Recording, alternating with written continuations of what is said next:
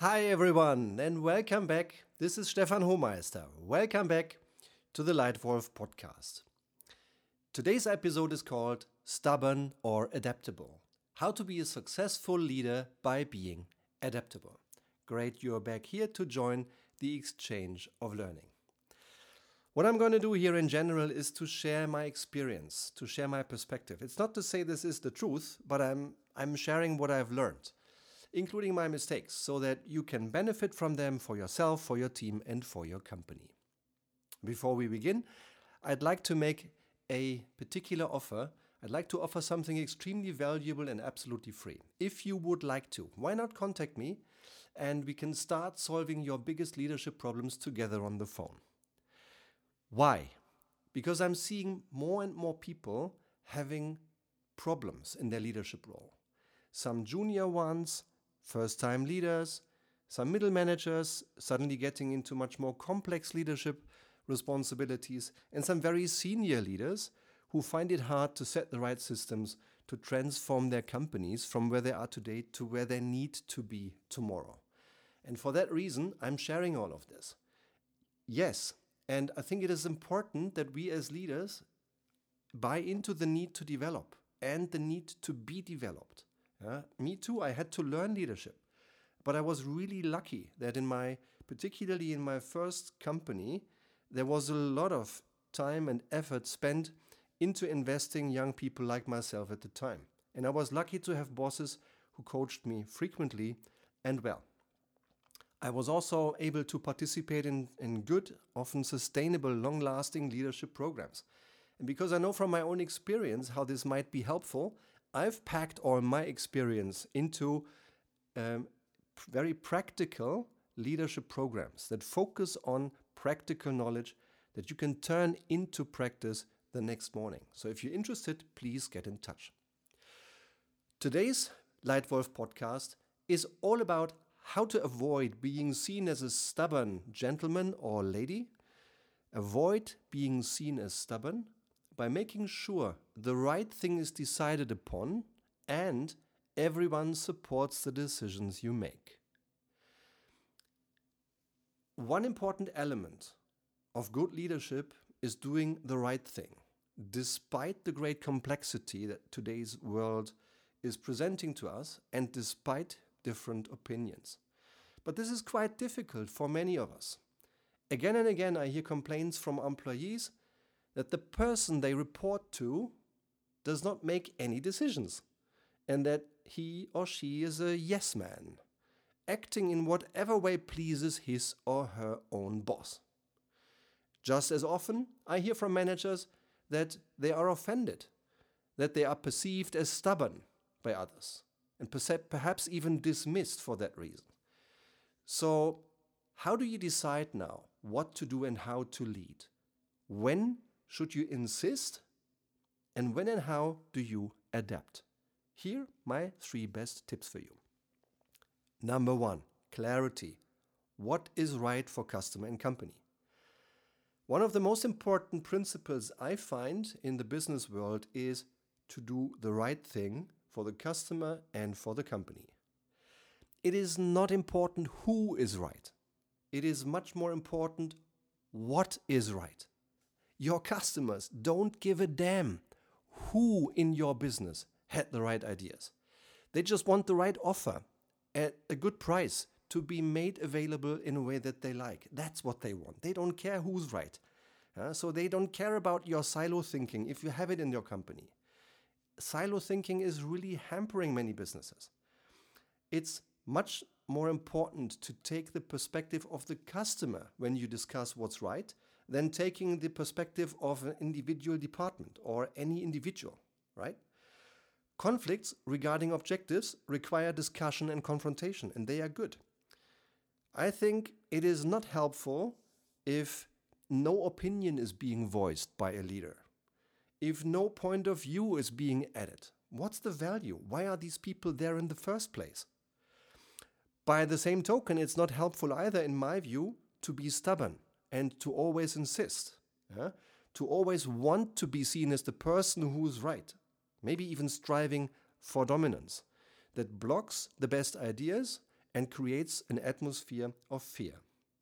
So, question How are you perceived as a leader? Do you feel like you're striking a good balance between being insisting where you're right and being adaptive, adaptive where it's, it's right for the business, right for the customer? Or do you see opportunities in yourself? Think about it. Yeah? So, my tip number one for striking a good balance between insisting and adapting is create clarity on a simple principle what is right for the customer and for the company. Tip number two appreciate others' perspectives. Where do we agree?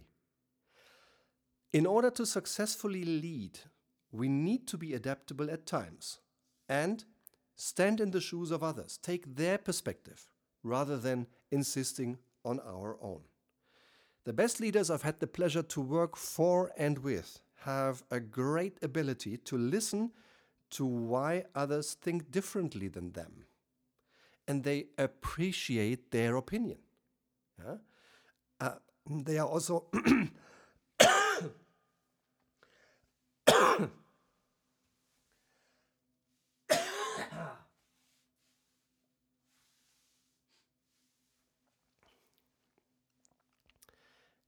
they are also able to connect and they use connecting language rather than differentiating language. An incredible example of um, appreciating others' perspectives I've once learned in my first company. At the time, the biggest consumer goods company in the world with a very strong American DNA. I worked for that company for 18 years, and after eight or nine years, the company changed upside down. We decided at the time to take profit responsibility away from local countries and centralize it in regions. And about a year later, we were really in big trouble. Uh, I was in a local operation at the time, a director running a local multifunctional business team across three countries and three categories, and we struggled. Um, and one of our European leaders, a gentleman named Chris Start, came over, came to Germany with the intent to simply understand. Uh, he came along and listened for hours, probably four, five, six hours. He did nothing but listening. He asked and listened.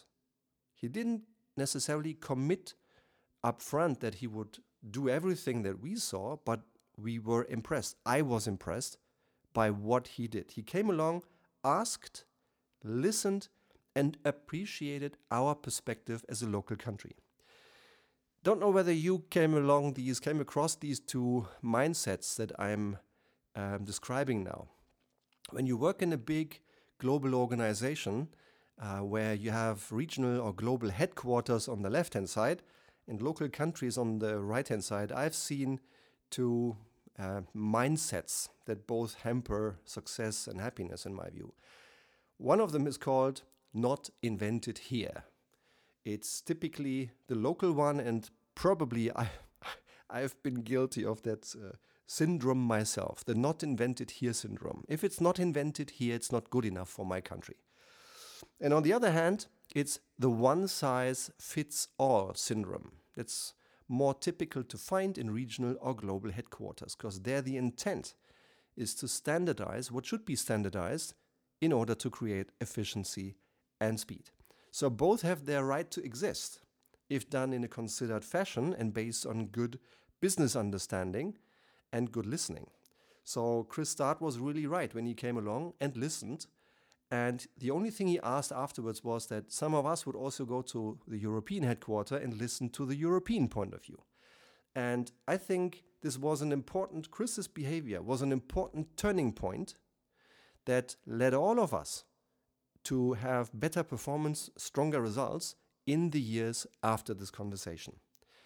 So, tip number two to strike a good balance between stubborn and adaptive, appreciate others' perspectives.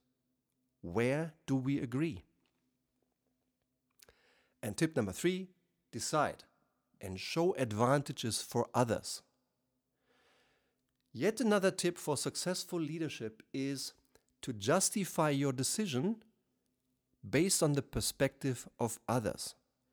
Understand your partner's need. Understand your partner's triggers. And understand how your partner sees the topic you're talking about. If you then, after a good discussion and really highlighting pros and cons, you come to a decision, then one way to come across as someone who wants to do what's right rather than being right all the time is to decide and then to show the advantage for others.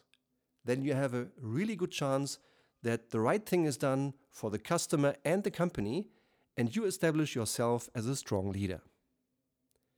In summary, my three best tips for you on how to be successful as a leader by being adaptable and by striking a good balance between insisting and adapting. One, clarity. What is right for customer and company? Two, appreciate others' perspectives. Where do we agree? And three, decide. Show advantages from the other's perspective.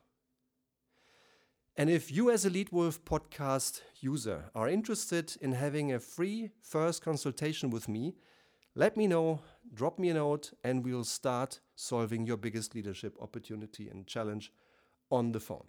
And if you would like more tips, then please subscribe to this Leitwolf podcast. New content, new experiences, new ideas, new stories that I experienced in my corporate life I'm happy to share here once every single week. And if you like the way I share my experience, I would be really happy if you took a minute right now and gave me a star rating on iTunes. Thank you very, very much. Hope to be back in touch again soon. Thanks for your time. Your Leitwolf Stefan.